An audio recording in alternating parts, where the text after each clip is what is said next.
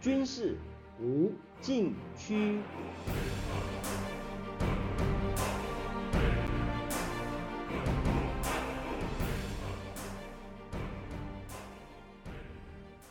听众朋友们，大家好！您现在收听的是自由亚洲电台的军事无禁区栏目，我是栏目的主持人齐乐意。近日，中国与阿拉伯国家关系出现新的进展。十二月七日至十日，中国国家主席习近平赴利雅得出席首届中国阿拉伯国家峰会、首届中国海湾阿拉伯国家合作委员会峰会。并且对沙特进行国事访问。中国外交部长王毅指出，习近平这次出访与将近二十位阿拉伯国家领导人举行双边会见，是新中国成立以来对阿拉伯世界规模最大、规格最高的一次外交行动，也是继上个月习近平完成东南亚之行，又踏上具有里程碑意义的中东之旅。中共二十大前后的这段期间，习近平三次出访，从九月中旬出席上海合作组织成员国元首理事会会议，十一月中旬到巴厘岛、曼谷参加二十国集团领导人峰会和亚太经合组织领导人非正式会议，再到十二月上旬的中东之旅。按官方说法，习近平开展峰会外交。已成为中国元首外交的新常态。就世界地缘战略形势而言，中国元首外交主要是对中美大国竞争态势逐渐升高下的一次战略突围。战略主轴沿着“一带一路”而展开，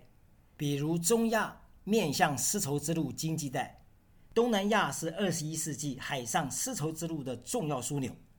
阿拉伯国家正好处于。“一带一路”的交汇地带，具有战略对接的重要作用。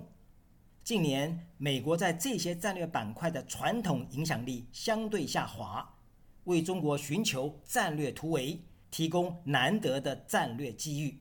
从二零一四年六月起，中阿开始合作共建“一带一路”，形成以能源合作为主轴，以基础建设、贸易和投资便利化为两翼。以核能、航天卫星、新能源等三大高新领域为突破口的“一加二加三”合作格局。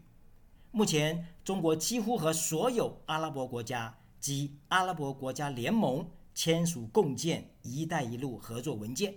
除此，阿拉伯世界是中国战略伙伴关系高度密集地区。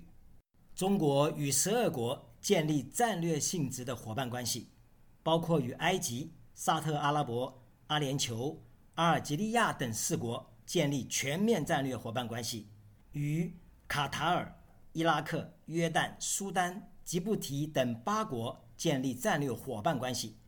目前，解放军唯一的海外军事基地，也就是后勤保障基地，就设在东非，与阿拉伯半岛隔海峡相望的吉布提。是海上丝绸之路沿线重要的节点国家。习近平二零一三年提出“一带一路”倡议，设想在西方主导的国际经济体制外，为中国和沿线国家共同发展提供新型公共产品，利用中国经济优势的关键力量，塑造新的全球经济秩序，并且向世界提供一项具有所谓中国特色的共同繁荣发展方案。然而，“一带一路”的目标绝不仅于经济层面。从习近平提出中国特色大国外交的有关论述中看到，“一带一路”既是谋划经济发展的大手笔，也是拓展国家安全战略纵深的大举措，是借欧亚经济布局实现全球政治的再平衡。习近平在他的强军思想中明确指出，“一带一路”建设是统筹国家发展全局。加强对外战略运筹的一盘大棋，他要求军事力量走出去，为“一带一路”建设提供安全保障。他特别指明，海军是最应该走出去，也是最适合走出去的战略力量。因此，海军务必走向远海，拓展战略纵深，维护国家海外利益安全，营造有利的国际战略态势。由此可见。中国的主要战略进攻方向是向西沿着“一带一路”而展开，也是海军力量投射的主要方向。向东第一岛链和第二岛链是主要战略防御方向，不在于控制，事实上也很难控制，而在于拒止美国自由运用岛链地缘优势，对中国形成战略围堵，并设置美国介入台海中途。下面休息一下，马上回来。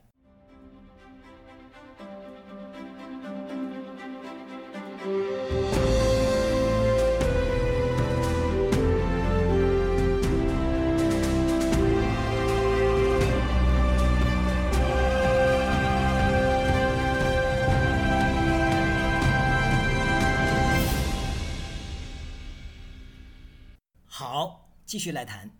美国智库亚洲协会政策研究院二零二零年在一份名为《将“一带一路”倡议武器化》的报告中指出，“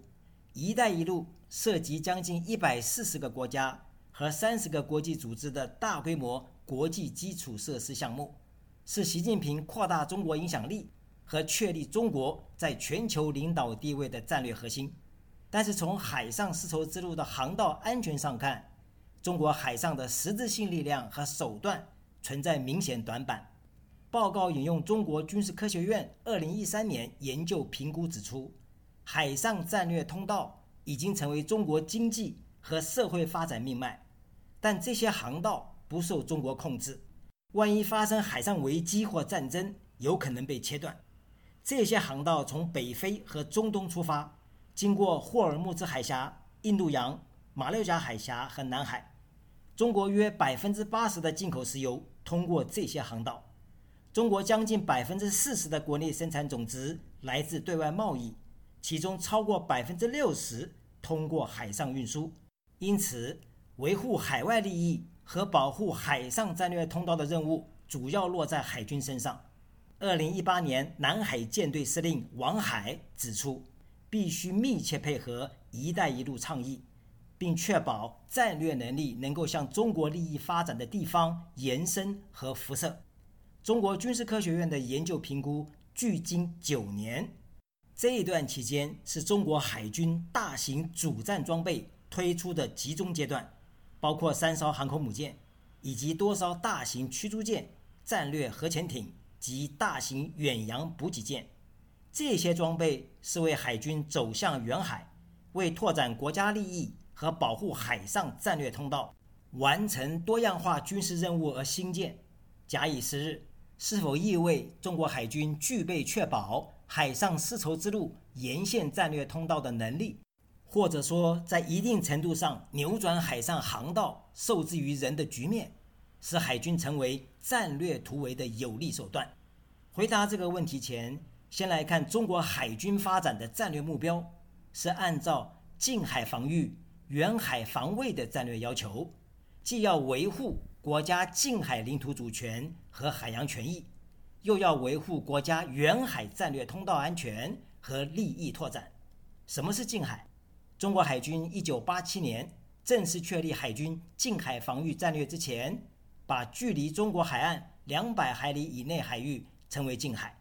之后重新定义为中国的黄海、东海、南海、南沙群岛。及台湾冲绳岛链，也就是第一岛链内外海域，以及太平洋北部海域，防御纵深一千多公里，是中国海军兵力投射与信息保障较有把握的范围。美国国防部今年十一月底发布中国军力报告，指出，目前解放军反介入区域拒止能力在第一岛链中最强，但是在第一岛链之外。开展支持反介入或联合行动的能力仍处在初级阶段。这里需要特别指出，解放军被评估在近海具有较强的作战能力，是假设能够综合运用多军兵种联合作战，实行陆海空天电网一体化作战的结果，是在依托大陆远程打击力量，加上岛屿前沿力量。再加上部分远海机动力量发挥整体战力而成，不是单靠海军力量。一旦进入近海之外的远海地区，作战环境完全不同。下面休息一下，马上回来。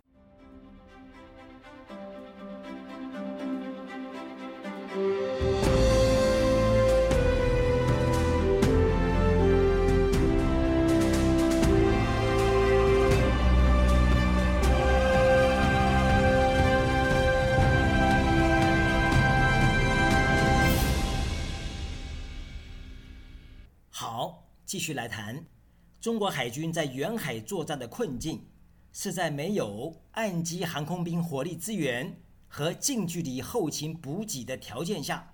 既无本土远程打击力量为依托，也无岛屿前沿力量做后盾，将如何发挥远海机动作战能力，执行控制关键战略通道，保护海上交通线，维护海外利益，以及遏制海上军事危机呢？